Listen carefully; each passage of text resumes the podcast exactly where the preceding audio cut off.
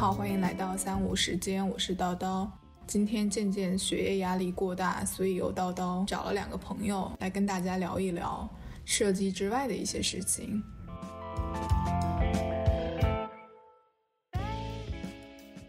我们三个有着三种不同的职业，所以这一期想跟大家分享一下对各自职业的一些看法和好奇。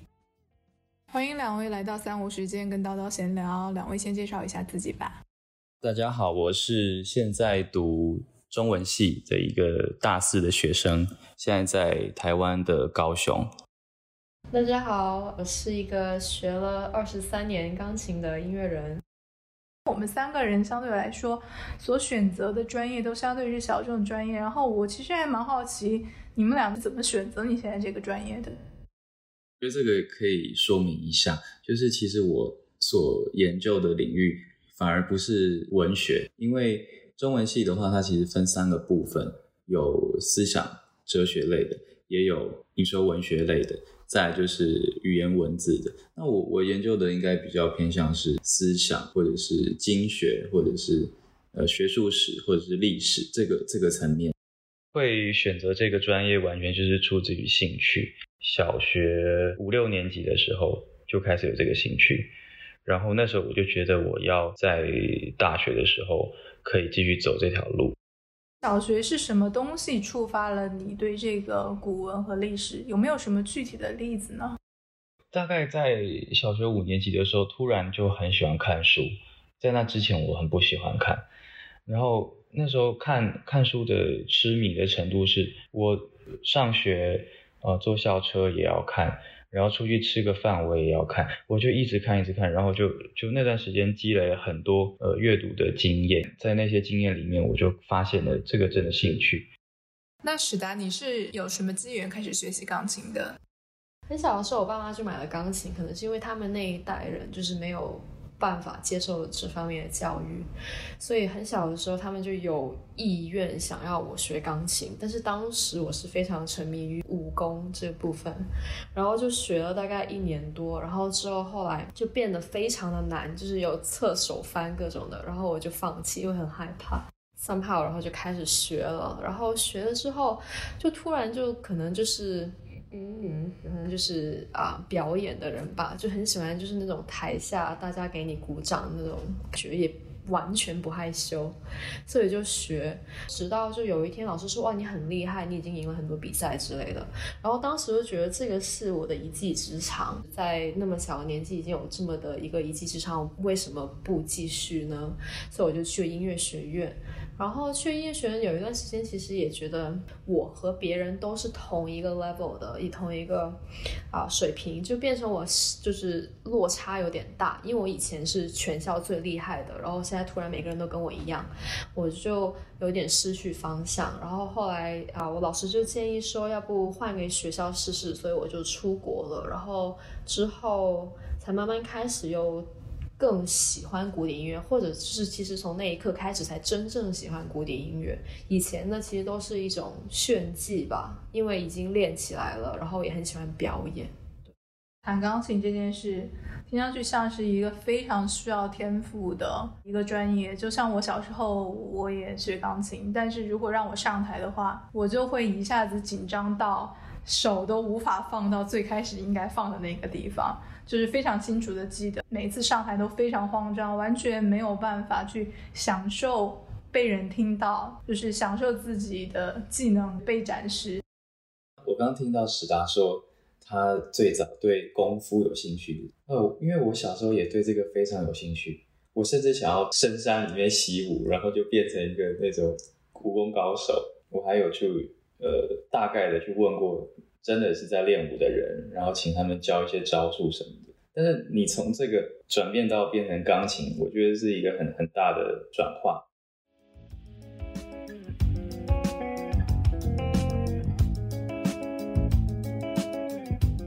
在我学服装设计的时候，如果我去逛衣服，我常常拿起衣服就会开始忍不住研究那个扣子是什么材质，啊，那个线又是怎么缝的，然后那个板又是怎么制的。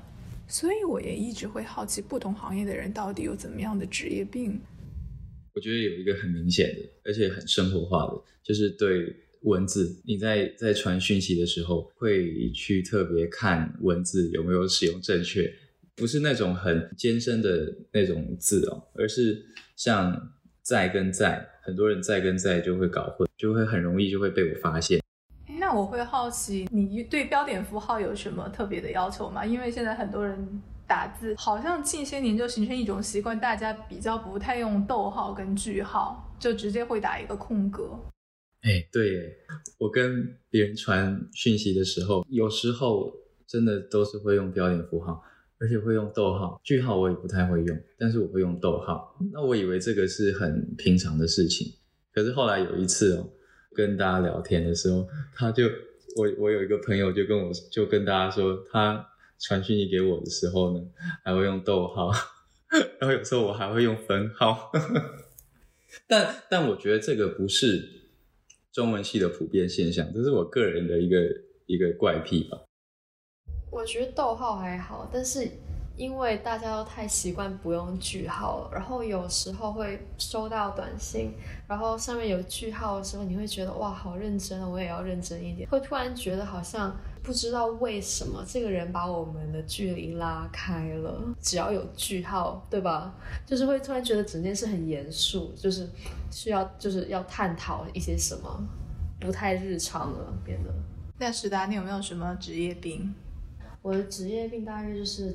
对声音比较敏感吧，在亚洲国家城市的地铁都非常的没有声音，但就是在很多就是国外的地铁都非常的吵，但是很长就是你会发现身边的人都没有捂住耳朵这个习惯，就是比较会在意要就是保护耳朵啊。还有另外一个就是小时候是每一次只要就是呃跟爸爸妈妈一起出去。旅游有一段时间没有练琴，就是会慌张，就会突然觉得，哎，我是不是就是要退步了？因为学习一个乐器，特别是在成长的时候，等于像你在学毛笔字，你几天不练，可能你就真的就是手感都没了。就是学钢琴也是一样，不单单是你读，就是你在看谱的时候的阅读能力会下降，会看得比较慢，就是视谱能力就是。啊，你第一次看一个谱子，如果你经常这样练习的话，你是可以一看看四个小节。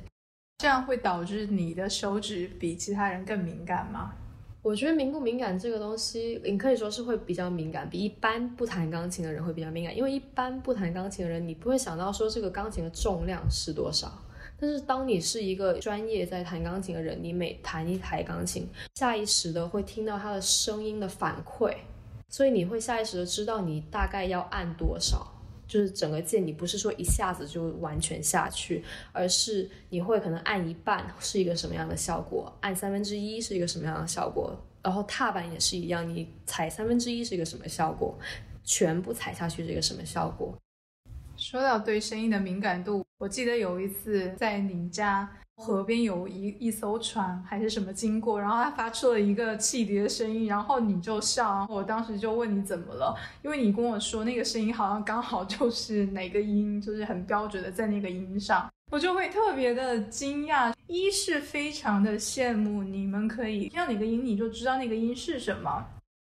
绝对音准，我本人是没有的，所以我自己是有一个练习方法。我小时候，啊，我是对于每一个音会记住一首歌，就是小时候的话，可能在听周杰伦，我会想说这个是哪个音开始的，然后只要我每次想到那首歌的开头，我就会知道那个音是什么。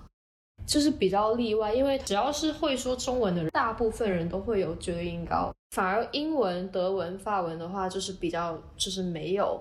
绝对音高，但是而且我还会说广东话，所以就很神奇。我完全没有绝对音高，所以我小时候完全性的会觉得所有人都有固定音高，就是是以一样的方法来教每一个人。学到某一个阶段的时候，就不断的在啊 fail，我就没有办法通过很多考试。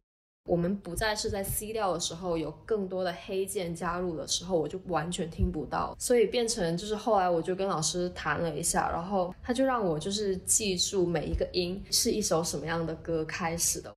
那我会好奇的是，学音乐的人唱歌都在调上吗？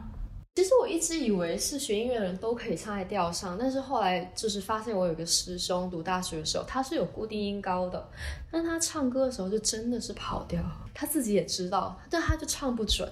那我觉得那个有可能就是个人的能力吧。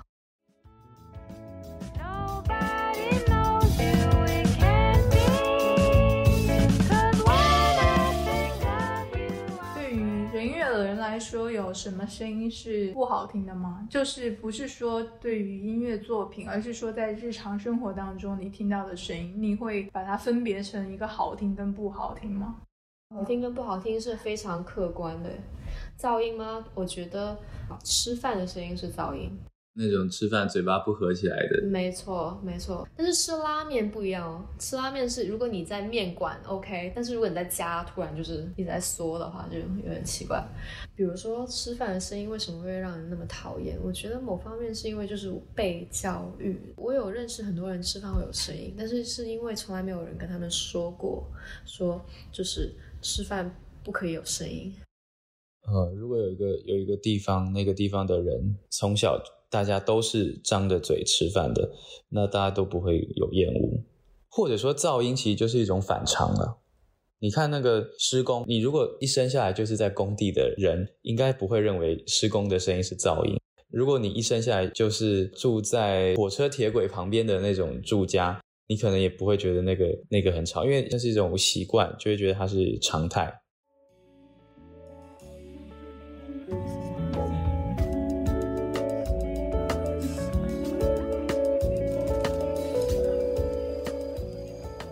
也有一个好奇，就是说，我们其实好像对噪音的定义相对来说比较相似的。这个可能你再去问一个美国人也好，或者甚至你问一个非洲人，可能大家可能都会觉得施工的声音是噪音。但是好像我们从来也没有被一个人教导说。那个声音就是不好听的，好像对于声音，大家有一个不需要被教导的审美。就算是我们听到一个歌曲，大家都觉得好听，那很有可能就是他用了一个什么和弦。人类学会用那些和弦啊，或者用一些什么技巧来写这些音乐，那个规律好似就是本来就在那里，只是被人发现了。嗯，就是中国古代有一个论点，就是在说声音的，他就是说。声音没有哀乐，声音没有情感，然后这个情感呢是人自己去赋予它的。这个让我想到了那个版本，版本龙一之前有一个呃电影。他好像是就是会去森林里面敲敲打打呀，然后会去那个南北极钓鱼，然后把那个收音器放到那个下面去，就是听到那个什么鱼的声音啊、水的声音啊，甚至就是在下雨的时候拿一个盆子去录那些，就是那些自然发生的奇奇怪怪的声音，包括。他好像修复了一个在日本海啸里面被摧毁的钢琴，然后把那个钢琴好像是重新修整，然后再用那个钢琴去弹奏一些乐曲。他觉得那个对声音的好和坏的判断其实是非常人为的。其实所有的声音能够在大自然当中存在，声音它就是一个和谐的声音。声音这个东西，你的接收其实是很被动的。如果有一个声音在放，你没有办法选择听到或者不听到。那相对于文字来说，就是大家好像有更大的选择权，是说我看到或者不看到，而且好像对于文字的比喻上的悦耳性也好，好像也没有那么大的一个苛求。就像你看到很多横幅啊，或者看到一些很多新闻报道用的那些很俗套的一些词汇啊，好像大家也都是习以为常，也不用忍受，觉得哦就是这样子。文字要用的很美，用的很好，应该是。要靠很长时间的教育跟学习，但是声音就是一种比较随意的，你随意可以发出声音，那声音随处可见，随处可得。我我发现好像大家就有一种文字的口语化或者是平庸化，那这样久了之后，大家也都都非常的习惯了。包括如果你在电影里面，就是在华文的电影里面、中文的电影里面，你发现比较书面语的台词，你会觉得这个电影很奇怪，很不像大家平常会讲的话。Bye.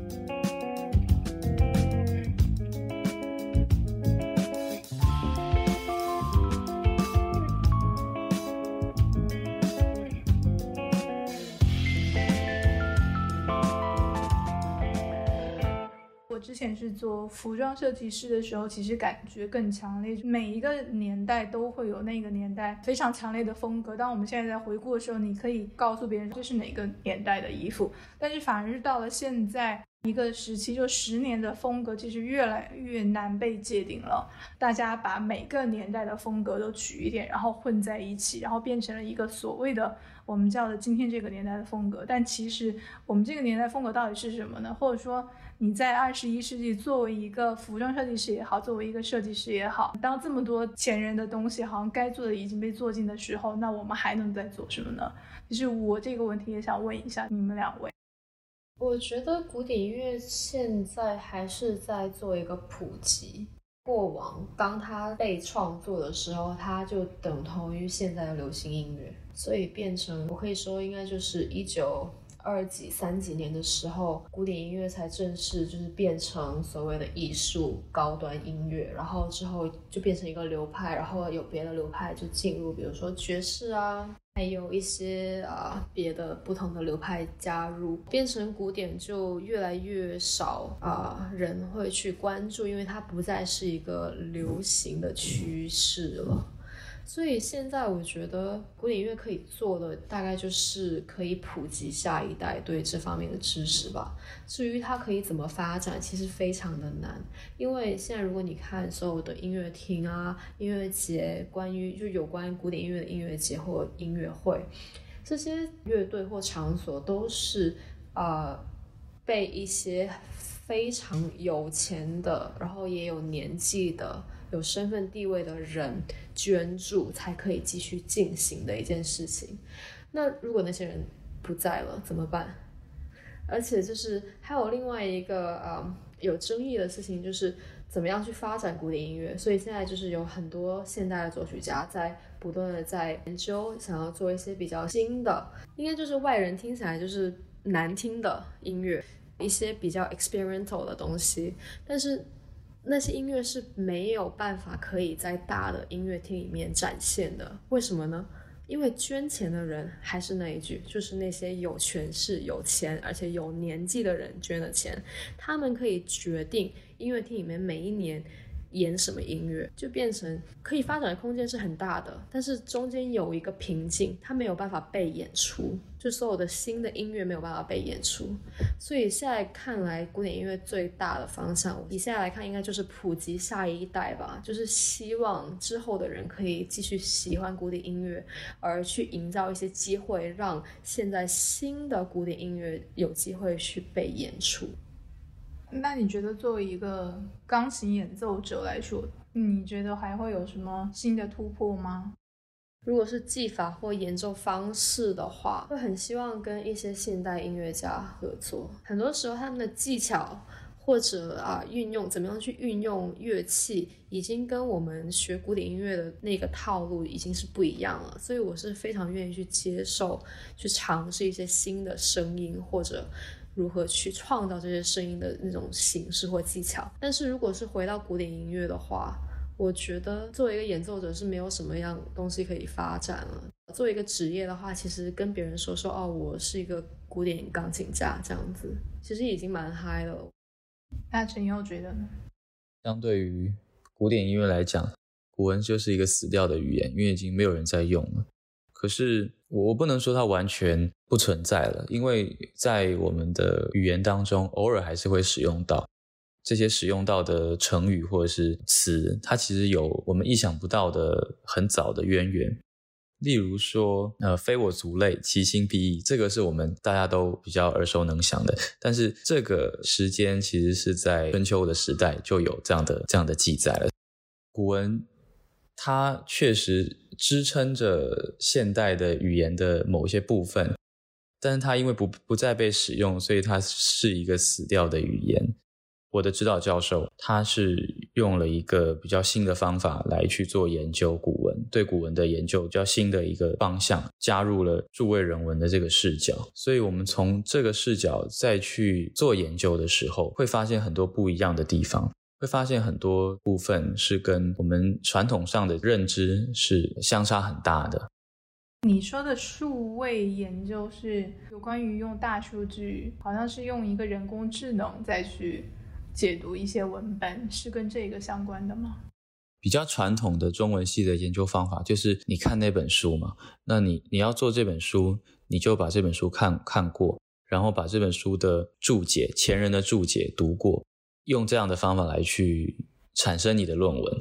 但是我们现在这个方法是完全不一样的，是例如说你对某个字、某个词、某个概念有兴趣，你就直接输入到资料库，那这个资料库里面是有。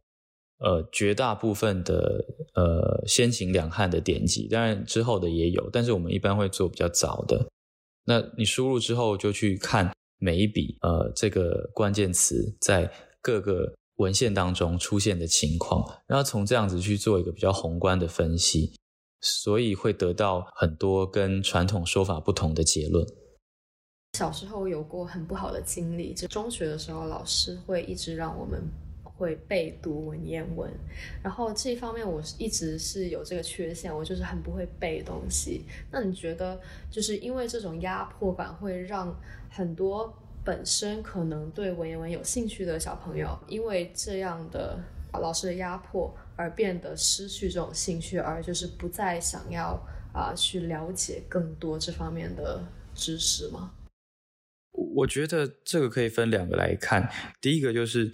如果你想要往中文领域去走，或者是你想要往古典诗词的创作去走，那去读诵、去背、去记忆，我觉得帮助很大。但是如果你只是一般的、一般的学生，你没有要往这个领域去发展的话，呃，我觉得强迫背诵确实是一个不怎么好的方法。话说回来，你对于古文的兴趣不会因为老师强叫你背，你就产生改变吗？你如果本来就没兴趣的人，你不管老师有没有叫你背，你都是没有兴趣啊。但是小时候兴趣是会由你成长的过程中而变化的。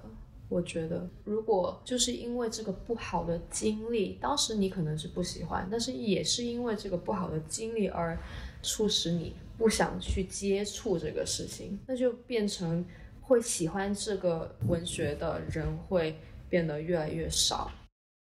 对对，现在就已经越来越少了。所以我觉得可能在教法上面呢，要要有一些改变，不是只是强迫的记忆。可是这个又有一个很矛盾的地方，就如果完全的不去记的话。根本就看不懂，就是你你可能讲这一篇好，然后不叫你记，然后我我把每一个字的字义，包括它的一些例句什么，我都我都讲过了，那你这一篇你就懂了嘛？可是再再拿新的一篇，就还是看不懂，因为你都没有记。那我觉得这里面应该会有有一个比较好的平衡。台湾的古文的教学比较没有那么的。强迫的让你去背诵，至少我读的那个学校是了。我后来后来来到台湾读书，回来台湾读书，就就有这样的发现。那它确实会让我比较，因为我也不喜欢背东西嘛。那那它会让我比较轻松。但是要要怎么样让大家更有兴趣的去学？我觉得可能还是要跳脱这个文本。去从一个更大的脉络，让大家了解这个文章啊，这个作者他的背景，他的面临到怎样的处境，跟我们有什么样的关系？从这个角度去讲，应该会比较有容易产生共鸣。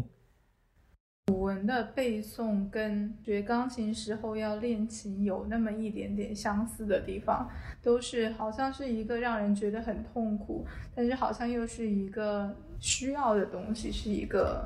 当你积累到一定程度，你好像才能够在这个基础上再发挥出其他东西的这么一个必要条件。对，这两件事其实跟跑步也是一样的。你要跑到，就是你要身体可以承受一段时间之后，你听说会有愉悦感，我还没有达到。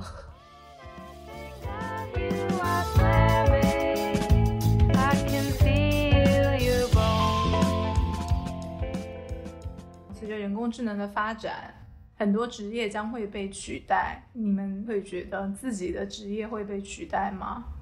以及如果不能的话，你们觉得什么东西是不能被取代的？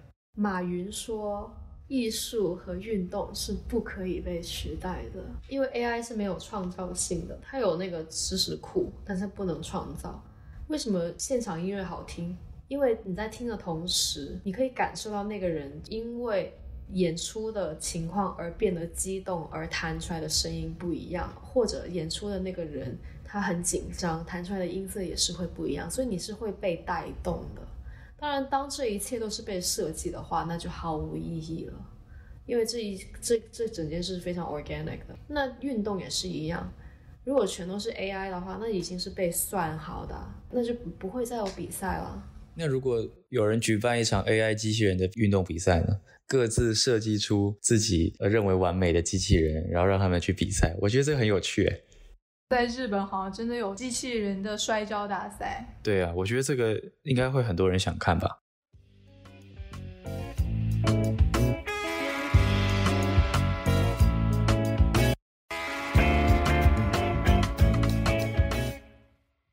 研究文学这件事情，是否你觉得可以被 AI 所取代？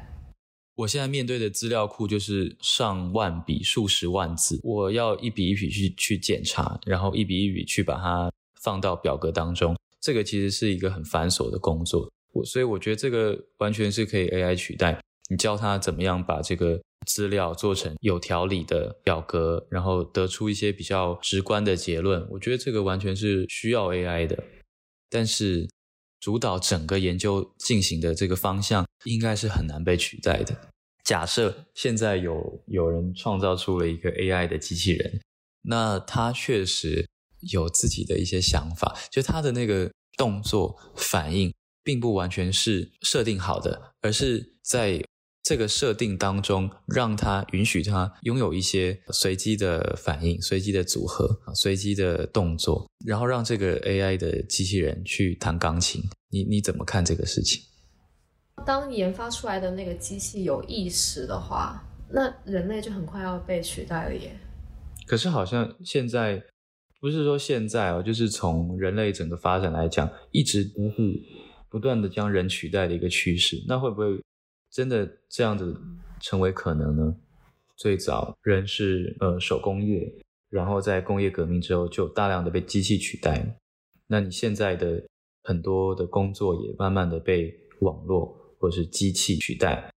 照这样的趋势来看，有一天人类创造出了一个非常近似于人类的人造人来取代更多的事情，我觉得是很合乎趋势的逻辑。